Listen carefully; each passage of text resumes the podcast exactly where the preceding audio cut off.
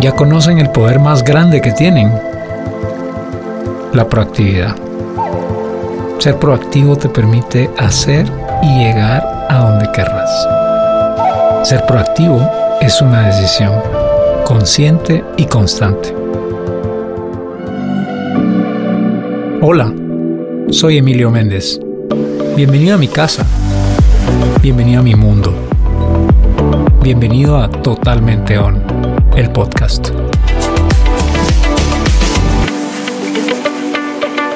Estoy muy feliz de recibir hoy en mi casa a uno de los referentes de transformación más icónicos de Guatemala. Él es de Huehuetenango y a los 13 años se fue de Guatemala sin papeles, mojados, como solemos decir, y cruzó la frontera para llegar a Los Ángeles hablando canjoal, apenas español y nada de inglés. 30 años más tarde, Marcos Antil, que está aquí con nosotros, convertido en un crack global en la industria de mercadeo digital, con clientes en todo el mundo y oficinas en Estados Unidos, en Colombia, en Guatemala. Bueno, de hecho, su oficina aquí en Guatemala ocupa todo un piso de un edificio muy moderno en la zona 10 y le da trabajo a más de 100 ingenieros en sistemas de Guatemala. Así que su historia verdaderamente es increíble y hoy estaremos hablando sobre la construcción del sueño guatemalteco y ojalá algunos aspectos muy personales. más del libro, ¿verdad? Eh, más allá del libro, que también vamos a hablar de su nuevo libro Migrante que salió y que, también me muero de ganas por, por compartir sobre este libro. Así que Marcos, toda mi admiración, bienvenido. Emilio, muchísimas uh, gracias. You know, it's always fun uh, being here. Um, Gracias por uh, la confianza de siempre, eh, por, por apoyarme. Gracias, Marcos. Pues voy a ir al grano, la verdad, y te voy a preguntar, eh, te voy a hacer una serie de preguntas y um, voy a empezar por la primera. ¿Por qué te fuiste de Guatemala?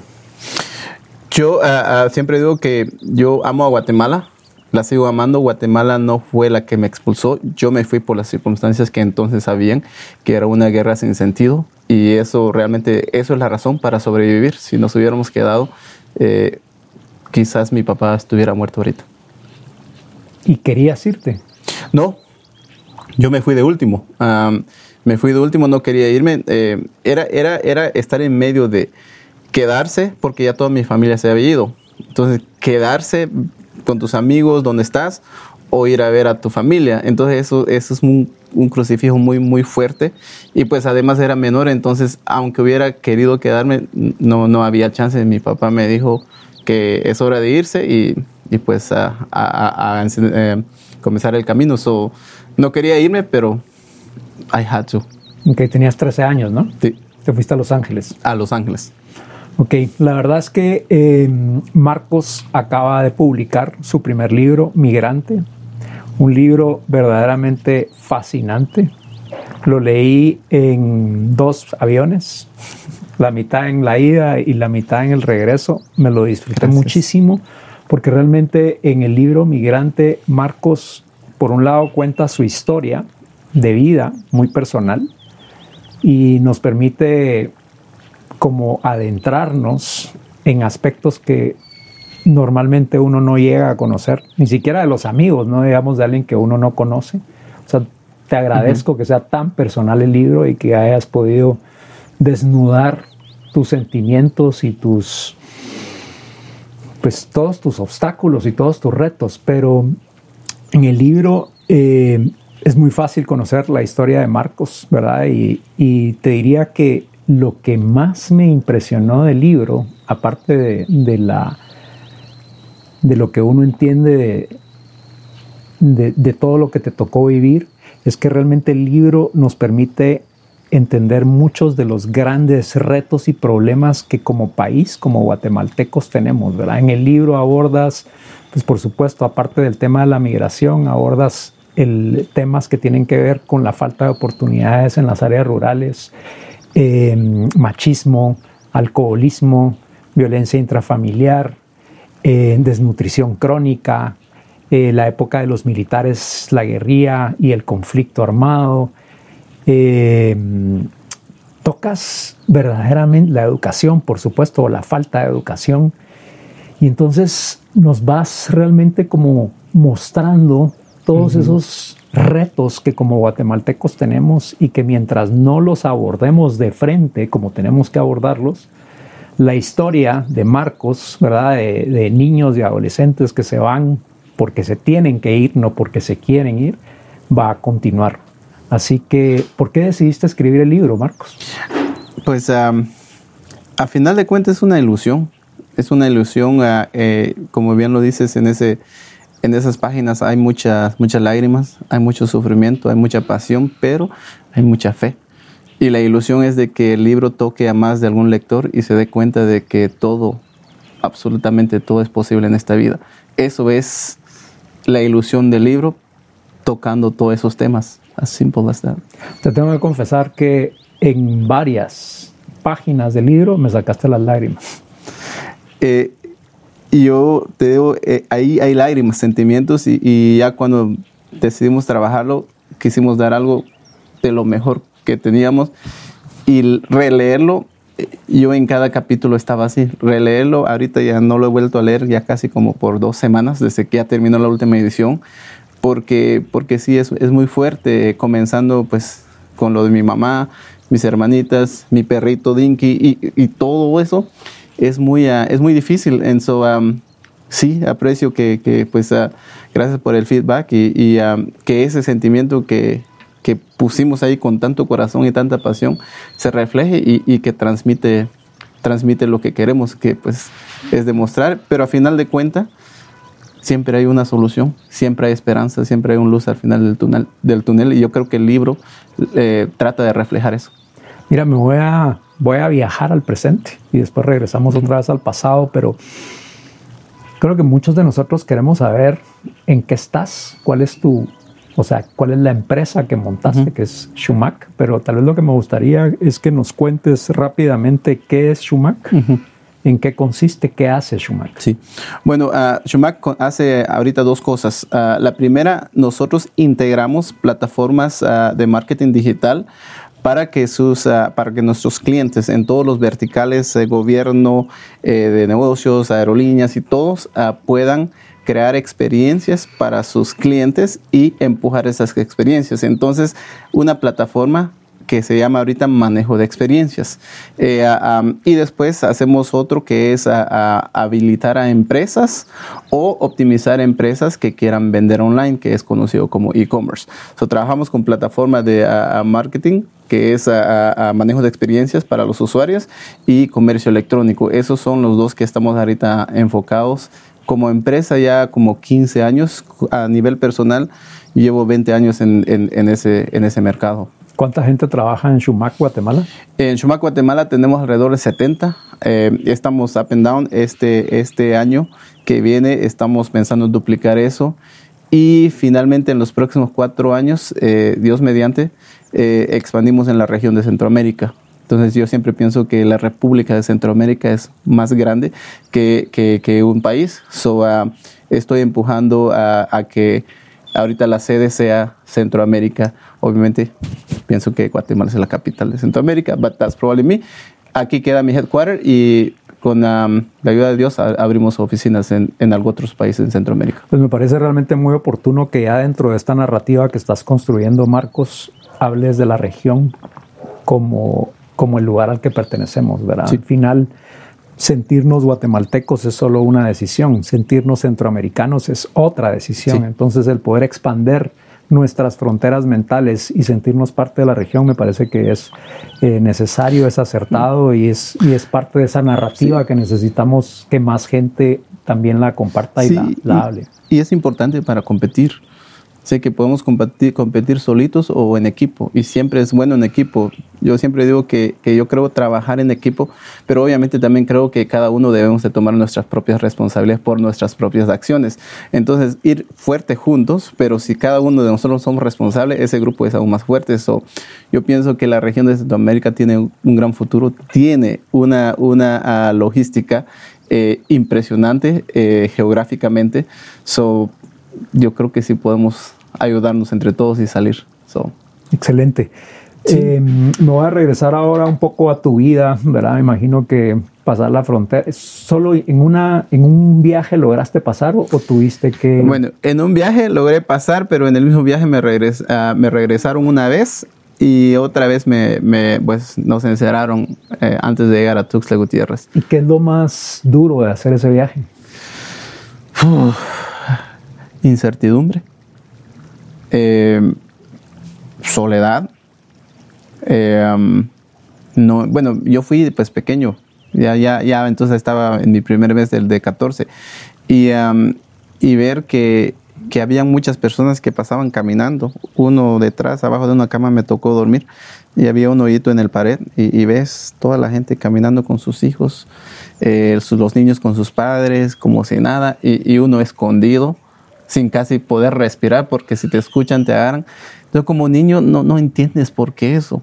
Entonces yo creo que para mí muchas veces traté de entender por qué yo tengo que esconderme cuando todo el mundo estaba tranquilo, que están con sus padres y yo, ¿por qué no con el mío? Y con mi mamá, entonces... Eh, Porque vos ibas solo, ¿no? Ibas con... Iba solo, iba solo y eh, eh, las personas que me llevaban, pues, eran mis fake parents. Y um, um, so, eso creo que fue lo más difícil de tratar de... Bueno, y también todo el mundo, todos hicimos promesas a Dios, realmente los que creemos y los que no creemos. Um, y yo todavía sigo en esa lista de todas las promesas, checking off todo eso que hice y, y, pues uh, eso fue muy difícil. Eso fue muy porque no sabías si ibas a llegar o te ibas a regresar o te ibas a perder. ¿Y tienes todavía como flashback? Sí, sí. Bueno, el libro, me lo, el libro me lo, me lo recordó aún más, porque con el libro tuve que revivir ese momento. Muchos prefería olvidar, no por simplemente dejarlo ahí, aprenderlo la lección, tomo la lección, pero lo dejaba ahí porque, porque, porque es difícil cargar y recordar estos sentimientos, son muy, son muy poderosas y, uh, y con el libro, pues ahorita casi todo es reciente, porque este libro lo trabajé por tres años y, y las memorias traerlas y traerlas y traerlas, incluyendo el camino de, desde saliendo de Santa Eulalia hasta llegando a, a Los Ángeles, tuve que recordar detalle por detalle dónde nos iban a agarrar, pasando los aviones, cruzando la frontera, eh, el ruido de los grillos, eh, de las motos, de los helicópteros, de las luces. Uh, sí, e, eso fue. ¿Y tienes idea en dónde estarías? ¿Cuál sería tu vida si no te hubieras ido? ¿Qué estarías yo haciendo sí, hoy? yo un sí. día como hoy. Yo sí, yo sí lo creo. Uh, yo creo que um, cuando sueñas, eh, no importa las circunstancias, si tienes un sueño, lo logras. En mi caso, quizás fuera diferente sueño. Eh, quién sabe si hubiera sido tecnología, pero yo pienso que cuando tenía 6, 7 años yo quería ser un, un finquero quería tener mi propia finca, no de café, porque el café llevaba mucho tiempo para que diera sus cerezas, eh, sino que una planta de banana. Una planta de banana, la planta en un año ya está dando cosecha. ¿Y tú a esa edad, ya de niño, ya estabas imaginándote Sí. como, como empresario? Sí, sí, ya estaba porque veo a mi papá y a mi mamá, qué es lo que hacen, esta lucha de ir de finca en finca. Yo decía, like, wow, está difícil. Entonces yo lo que quería es, era, era, era hacer lo que ellos hacían porque eso era mi campo. Entonces yo creo también que, que en el campo que te toca, en la vida que te toca, y no es ser conformista, simplemente en esa vida puedes hacer lo mejor que tú puedas para ir al próximo nivel. Y yo pienso que ah, eso hubiera hecho. Entonces yo sí creo que estuviéramos aquí platicando, quizás no de tecnología, quizás de otro, otro, otro campo, pero estuviéramos aquí platicando. Eso lo tengo muy seguro. Pero yo creo que ahí hay una particularidad que probablemente ya venía instalada en tu ADN, ¿verdad? Este sentido de querer lograr esa superación independientemente de dónde estabas o los obstáculos que te, que te hubieran tocado, ¿verdad? Afrontar. ¿Tú crees que, que tú naciste con, con una misión específica? Yo creo que todos nacemos con una misión. Yo creo que el, eh, el, lo ideal es descubrir cuál es nuestra misión. Yo, yo creo absolutamente que todos somos un, un mundo, todos uh, tenemos nuestro ecosistema y todos tenemos una misión. Eh, muchos, sin embargo, uh, nos gastamos toda la vida buscando cuál es esa, esa, esa misión. Y por eso que yo creo mucho en los sueños. En los sueños son guías que, que te dan esa visión y esa meta. Entonces ya teniendo un sueño, el camino no va a ser fácil. O sea, literalmente es lo que sueñas, estudiarlo, analizarlo y, y entenderlo como una información sí. que te está mandando Sí. mensajes. Literalmente, pero también tener esa, esa, esa visión. Mi madre en el libro ha tenido sueños muy, muy fuertes que, que revelo poco, bueno, lo que me recuerdo. Y, y, es como esa guía que, que yo utilicé para poder a, pues, a seguir el camino. Entonces, sí, yo creo que todos tenemos una, una misión y, y es descubrir cuál es tu misión, cuál es la mía y, y, luchar por eso. Pero yo sí creo que todos, todos tenemos una misión. Me parece, te voy a preguntar cuál es tu misión, pero antes de eso me parece muy interesante el tema que hables de eh, interpretar los sueños, que es un tema que dentro de la cultura occidental actual está como fuera del radar, pero ¿tú crees que eso tiene que ver más con la cosmovisión maya y la forma como tus abuelos te educaron? Yo creo que sí, porque, porque quizás tenemos más significado en ello, porque igual a todo el mundo sueña, simplemente que en la cosmovisión maya los sueños son más, eh, le dan más definición, eh, le dan más significado. Ahí hay personas, exactamente los abuelos, eh, que están tratando de ver qué es eso. También ah, si ves nada más en la parte de, ah, ah, astronomía, astrología, el segundo que naces eh, hay cierta relación de acuerdo al universo. Entonces, si, si ves en esa parte espiritual o esa parte eh, que es beyond en la cosmovisión maya, yo creo que sí, yo creo que sí, porque pues mis abuelos hacían eso y mi mamá eh, o sea que son personas muy, uh, muy wise uh, y conozco muchas personas que son muy wise, que es lo único que hacen, dedicarse a, a, a, a traducir o a, ver esos sueños que podrían significar. Entonces yo creo que sí, en the US we have, we have dreams too. Eh, pero yo creo que somos más sensibles en la cosmovisión maya que en la cultura actual, no nada más la western. Y tú tienes esta, esta eh, costumbre de escribir tus sueños?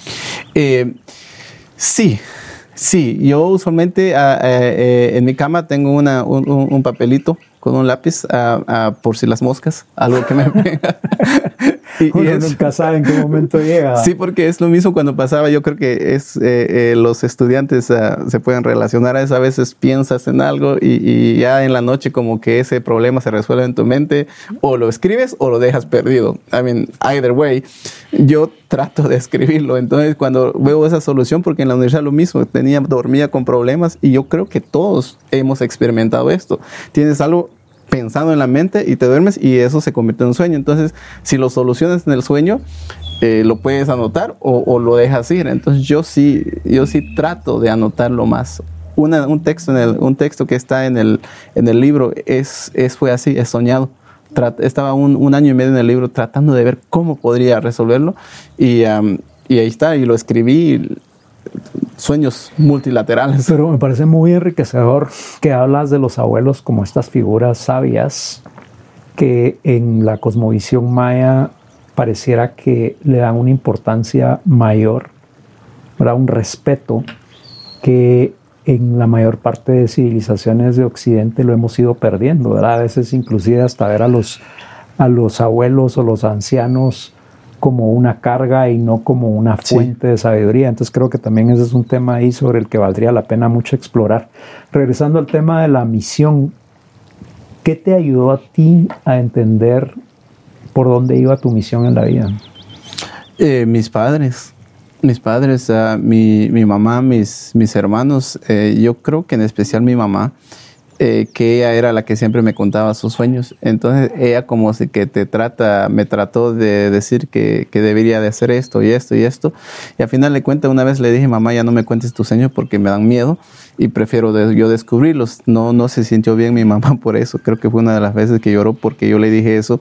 Pero sí, ya cuando era ya mayor y me contaba, me daba, me daba miedo porque sentía que no podía ya definir mi propio futuro. Y uh, sí, ella, ella fue esencial en, en, mostrarme muchísimas cosas, a los, los, sueños de futuro, eh, la empresa, volar en avión, volar en helicóptero con mi Pishai. Eh, ella me lo, me lo contaba. Y todo eso me imagino que contribuyó a darte una seguridad en, ti mismo que, oh, que, ha sido muy crucial en, en, poder superar todos los obstáculos que te ha tocado superar. Absolutamente, eso sí, es, es ver el fin. Entonces, cuando ya ves el fin, y, lo tienes visualizado, el camino es nada más un camino, hay una barrera, well, o, you break it o vas alrededor y te alineas otra vez y te da esa seguridad, como ya te vistes allí en el fin, ya sabes que vas a llegar. Entonces, eso sí, eso es tan poderoso, es, es imaginarse. Si, si yo quiero ser CEO de, de una empresa X y es lo que quiero hacer, imagínate en ese puesto. Hasta imaginarte a qué huele la oficina en donde... Eso es poderoso. Yo soñaba oficinas en penthouses modernas, con vistas al mar, vistas a los volcanes, vistas a lo verde, y tengo estas oficinas. En, Miami, vista al mar, acá una vista, pues, de todo, de todo, de toda la ciudad con los volcanes, en, Medellín, a todo lo verde. Eh, lo soñé antes de. Entonces ya cuando llegas el tiempo ya sabes cómo hacerlo. Ya estuviste ahí. Ya estuviste ahí y eso es muy poderoso. Y en el periodo entre los 13 años que te fuiste de Guatemala y el momento en que abriste tu empresa, ¿cuál te parece que fue el punto más crítico? ¿verdad? Esos momentos en los que inclusive podrías haber estado em, en la opción de, de, mandar todo a volar.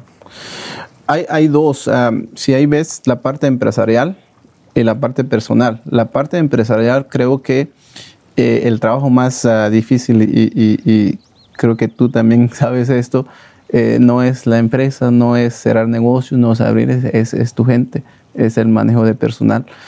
Eh, y hubo un momento donde tuvimos que, durante la historia de Sumac de ahorita a 15 años, hubieron como tres layoffs, que son épocas donde tienes que dejar ir personas porque, porque no tienes proyectos o, o porque si sigues, entonces la empresa desaparece. Entonces, cuando te toca, y a mí me, cuando hago eso, yo, personalmente usualmente ah, hablo con las personas y, les digo cuál es la razón. Eh, es muy difícil, eso creo que a nivel empresarial eso es más difícil. Going almost to bankruptcy, that's, se levanta. ¿Cuántas veces has estado en, en bancarrota? Eh, no, nunca he estado en bancarrota, pero casi.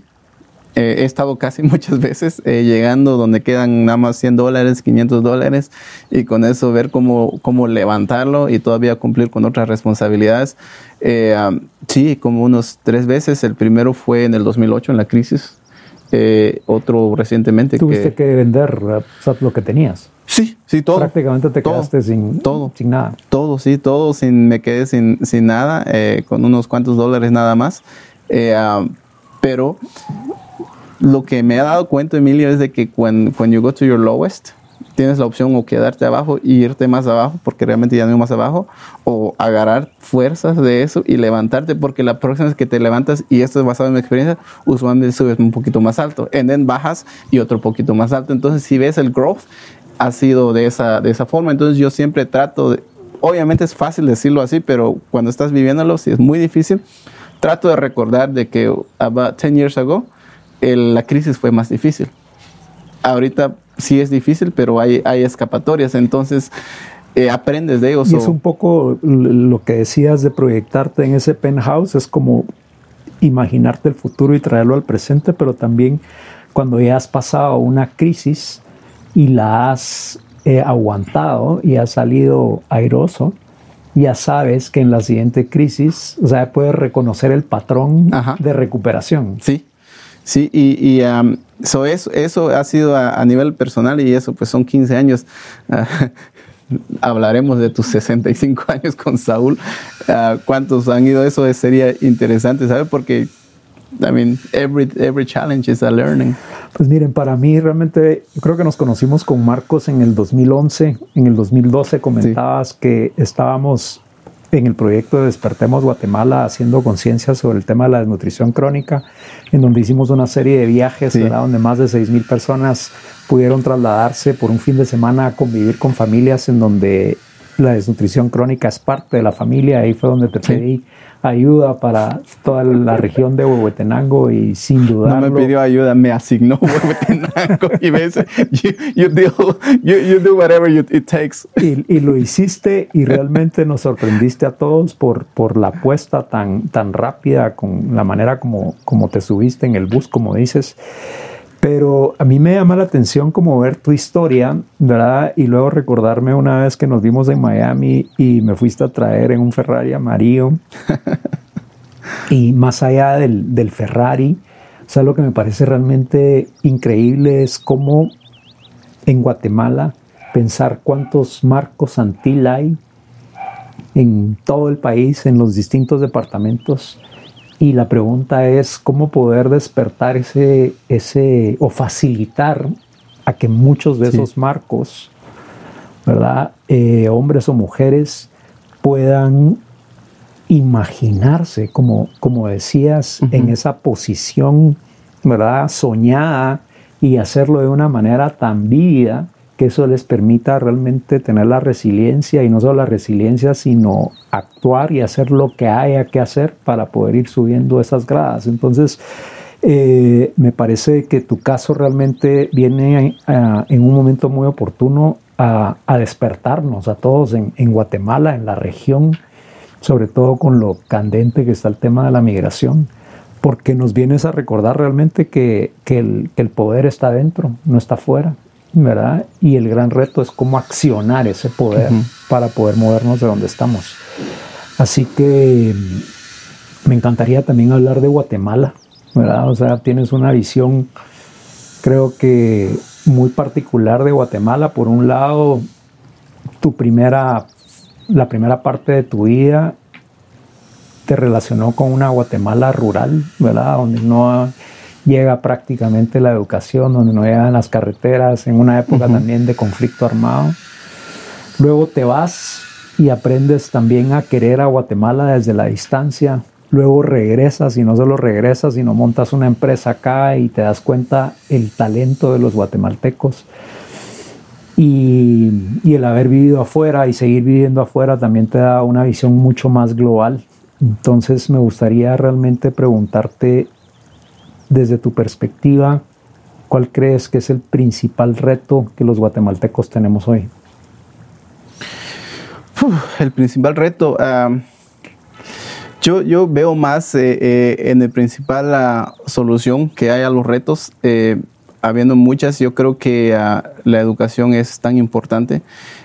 quizás viéndolo de reto, creo que transformar el sistema de educación es, es primordial hay más, hay más puntos, a desnutrición, infraestructura, hay muchísimo más, pero yo pienso que si nos podemos enfocar tan siquiera un año, todo el, todo el país, que el líder o la liderazga se enfoque en, en, algo en un año y resolver eso sería la educación, porque con eso puedes impactar tanto, puedes llegar yo sí creo que la solución de, muchos eh, de, nuestros problemas es por el, abandono del área rural, que es más del 50% del país, que no hay electricidad, que no hay agua potable, que no hay educación, que no hay institutos, no hay diversificados. Entonces, eh, si llegamos a ese lugar, a esos lugares y, y tocamos la vida de las personas, lo único que debemos de dar son herramientas.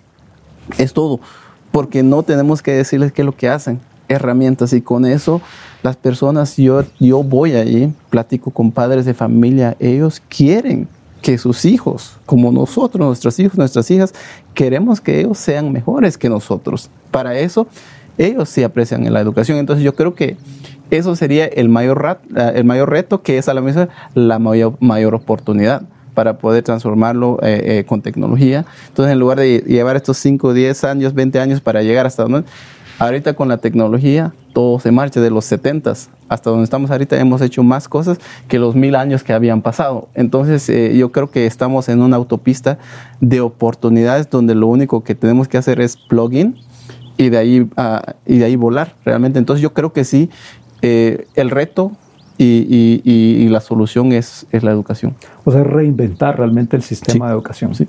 Y, reinventar sin, sin realmente, eh, eh, eh, los docentes sería una ganancia para ellos también, un win-win. Es una situación donde todos ganamos, porque los docentes se montan a algo tecnológico en la cual pueden seguir siendo a, maestros si tienen el don de enseñar, o pueden inclusive abrir sus propias, sus propias empresas, porque ya estando esa tecnología, ya, ya, no, ya no dependes de realmente nada, dependes de acá. Entonces es bueno para los docentes porque tienen un crecimiento profesional o un crecimiento personal y es bueno para los, ah, los niños y es bueno para el país. Entonces, entrar en eso donde todos ganamos y yo creo que en la educación está eso, todos podemos ganar en eso.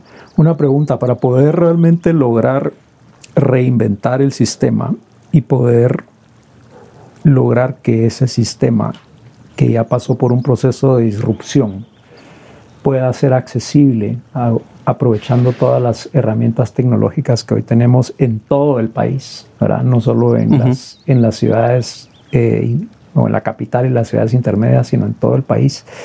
Para eso necesitamos realmente alinear todos los esfuerzos de todos los sectores, que eso tiene que ver con activar la inteligencia colectiva. Entonces, mi pregunta es, ¿cómo activamos esa inteligencia colectiva? Yo lo veo yo veo dos puntos a llegar a esto y, te voy a poner el ejemplo donde ya lo estoy viendo. Eh, abrimos la escuela de diversificado instituto en Cocola Grande, donde todavía no hay electricidad y no hay agua potable. Ahí fui a pepenar café hace 30 años y todavía sigue. Hay paneles solares que compraron por las remesas que vienen, entonces todo eso, pero fuimos, abrimos el instituto, instalamos un laboratorio de computadora y abrimos, abrimos el diversificado esa comunidad ahorita, sus jóvenes ya no se están yendo al norte, están yendo ahí. Entonces es, es esa, esa creatividad colectiva ya está en esa aldea. Y ahorita resulta que, que están haciendo películas de 5 o 10 minutos con 300 mil views en, en, en, dos meses. Yo con tal que tengo 10 views de toda mi familia estoy feliz. So, pero lo que pasa ahí, no pueden cobrar lo que YouTube paga porque no están conectados al sistema de pago electrónico. No pueden acceder al internet gratis, lo están pagando. No hay electricidad, no hay agua potable, pero hay una torre. Yo de ahí estaba llamando, tomando llamadas de conferencias con mis clientes de Europa, una videoconferencia en ese lugar. Entonces, dos formas de cómo levantar esto. Abrir el highway tecnológico para que ellos puedan montarse eso y habilitarlos para que puedan cobrar. Entonces ya sus clientes ya no son sus vecinos, ya es el mundo. So ya cuando eso, eso va es como una estimulación. Plantas ese granito de maíz y ese maíz va levantándose y va floreciendo. Entonces yo creo que eh, la creatividad, creatividad colectiva se puede ver de esto, pero también se puede de estos ejemplos que sí se puede. So uh, um, I think that's, that's what we could do. Pero todavía pienso que la solución está en el área rural comencemos ahí porque son los más abandonados. Entonces ya cuando ellos eh, eh, eh, sean parte del sistema, todos we become part of, a, of the success. Y pareciera que hay como barrancos entre los distintos sectores, ¿verdad? Y, o sea, el sector privado con la sociedad civil, con el gobierno, y hay desconfianza que va acentuando esas grietas entre, entre los distintos sectores. Por otro lado, tenemos toda la fuerza migrante que vive eh, en Estados Unidos principalmente.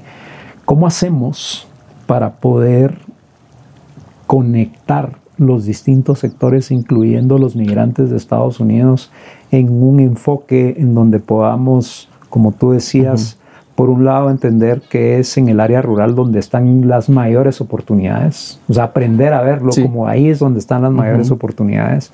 Por otro lado, es eh, entender que el sistema de educación que hemos creado prácticamente está fallido, ¿verdad? Por un lado, porque es un sistema retrógrado que se quedó en el pasado y por otro lado, es un sistema que ni siquiera logra llegar a, a todo el país y entonces necesitamos realmente reinventar ese sistema y disrumpirlo. Pero ¿cómo logramos enfocar los esfuerzos de los distintos sectores, incluyendo los migrantes fuera de Guatemala, en entrarle a la educación como nunca le hemos entrado? Emilio, yo creo que lo que necesitamos ahí es, es liderazgo. Es liderazgo porque eh, los guatemaltecos somos emprendedores, los guatemaltecos somos luchadores, somos trabajadores, somos soñadores. Sé que acá sobrevivís o no sobrevivís y eso te da e, esa cierta fortaleza que obligadamente quizás estaba, pero ya eres emprendedor. Lo que hace falta es liderazgo. Es liderazgo porque ya cuando tienes liderazgo y puedes juntar a todos los otros líderes y poder decirle esto es lo que vamos a hacer, eso es lo que nos falta, porque si todos tuviéramos el liderazgo, que, pueda unificar y no dividir. Unificar, todos nos montamos a eso y podemos hacer grandes cosas. Yo, yo sí creo, yo sí creo en eso. Yo sí creo que lo que hace falta es, es liderazgo y nosotros. Liderazgo unificador. Sí, tú y yo eh, lideramos nuestros propios equipos, estamos estimulando, pero a final de cuentas ah, necesitamos es, ese líder que nos una como país, ese líder que reconozca que en nuestra diversidad en nuestras raíces está nuestra fortaleza. Eso es, creo que la, clave, la clave de todo eso. Guatemala está posicionada eh, en su localidad envidiable. Tenemos diferentes climas, tenemos una diversidad de mentes. Estados Unidos es como es porque es, es, es, es de gente diversificada. Acá ya lo tenemos, entonces, pero no hemos descubierto que eso es nuestra fortaleza. Entonces, tú dirías, o sea, porque era una pregunta y con esto vamos a ir terminando, me encantaría saber, ¿verdad? O sea, hacerte muchas preguntas que las tengo en mi cabeza y te las voy a preguntar fuera, de, fuera del podcast, pero eh, me encantaría saber desde tu perspectiva cuál es el diferenciador más importante que Guatemala tiene frente al mundo y sobre el cual deberíamos alinear nuestros esfuerzos. Eh, nuestra gente y, no es nada más un cliché decir nuestra gente, actually, nuestra gente, diversidad. Acá tenemos pueblos indígenas, tenemos no pueblos indígenas, tenemos a, eh, lugares en diferentes eh, eh, estaturas, caliente, fría. la gente es servicial, la gente es luchadora, la gente es soñadora. Tenemos una civilización que es parte, es fundadora de la actual civilización acá, de la que podemos aprender. Y de la lección más grande que creo que he aprendido en esto es de que el, eh, de, la cosmovisión maya es de que el tiempo, el tiempo no, es, no es lineal. Nos enseñaron que el tiempo no es lineal, el tiempo es un ciclo.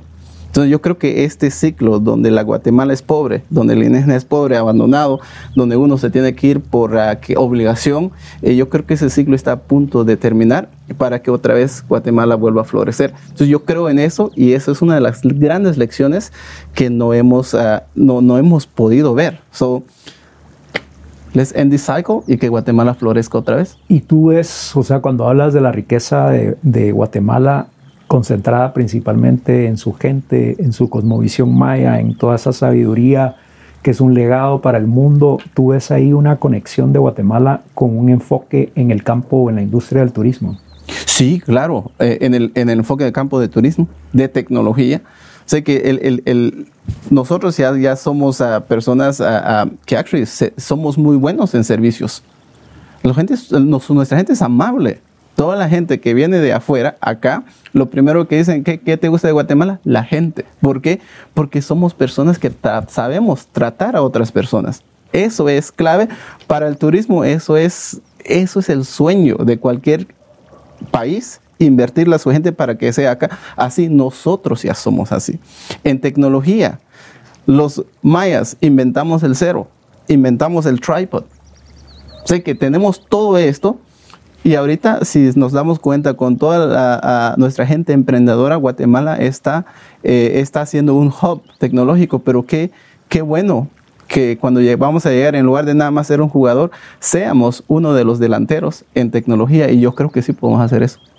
Y poder imaginarnos realmente con una visión de verdad global ¿Sí? y una visión grande, ¿verdad? O sea, quitarnos este complejo de, de colonizados y darnos cuenta que tenemos un potencial extraordinario, gigante, inexplorado, que ahora lo que toca en este nuevo ciclo, como tú bien dices, ¿verdad? O sea, que, que está, que estamos en esa transición entre terminar un ciclo y empezar el otro, que realmente podamos con la, con la frente en alto, ¿verdad? Y el corazón bien abierto, realmente soñar en grande con ese país que, que necesitamos construir a partir de la educación. Sí, sí, yo, yo, yo creo que sí, yo lo, yo lo he soñado. Yo he soñado, yo sueño. ¿Ya lo has visto? Yo, yo lo he o sea, así como veías tu Yo lo he visto. Yo lo he visto. O sea, ya tú, tú eres capaz de ver a Guatemala ya en ese estado. Me he visto tomar el tren de aquí, de la capital, ir a mi oficina en Huehuetenango en 45 minutos en un bullet train, o de aquí a Petén, o de aquí a, a, a Panajachel, me da igual porque todo está cercano. Lo he visto, no hay violencia, no hay desnutrición y tenemos la mejor educación del mundo. En by the way, el dólar es 90 centavos contra el quetzal. bueno, pues la verdad es que te, doy las gracias, Marcos, por dejarnos con, con, esa, con esa imagen, esa visión de, de vernos recorriendo nuestro país en trenes de alta velocidad. Creo que en la medida de que ese no sea solo tu sueño, sino que sea un sueño colectivo, que sobre todo las nuevas generaciones puedan sintonizarse con esa Guatemala del futuro, en donde por un lado se abre hacia las nuevas posibilidades, pero por otro lado también valoriza el pasado glorioso que tuvimos. O sea, es impresionante, a mí me, me, me, llena realmente de emoción pensar que eh, pertenezco a un país en donde hace 1500 años, cuando la mayor parte de civilizaciones apenas estaba despertando, aquí los mayas estaban estudiando el universo. Sí. ¿Verdad? Y entendiendo las matemáticas como ninguna otra civilización la había entendido. Entonces, pensar que ese fue un ciclo, que entró en otro ciclo, pero que estamos a punto de arrancar un nuevo ciclo, nos llena de, de esperanza, de optimismo y realmente creo que, como tú dices, tener líderes unificadores como tú, ¿verdad? Que logren, en lugar de confrontar, poder cerrar esas brechas y conectar a la Guatemala rural con la Guatemala de la capital, ¿verdad? Y con los migrantes que están en Estados Unidos, que también es una fuerza poderosísima a la que también le debemos muchísimo. Creo que ese es un reto, ya estás en ese camino. Gracias Marcos por, por tu libro, por uh, de verdad verdaderamente les recomiendo que lean el libro Migrante. Yo creo que no debería quedarse un guatemalteco sin leer ese libro, porque es un ejemplo vivo, real, contemporáneo de cómo a pesar de las dificultades, de los obstáculos, cuando existe esa conexión con esa visión de futuro, realmente esos obstáculos son solo obstáculos, no son las limitaciones permanentes y no son solo obstáculos que pueden ser superados. Muchísimas gracias Marcos, bienvenido a, Totalmente On. Nos vamos a encontrar, ¿verdad? próximamente y espero que podamos tenerte acá en este podcast en, en un futuro cercano para continuar esta conversación súper inspiradora. Anytime. Muchísimas gracias. Gracias, Marcos. Always. Thank you so much.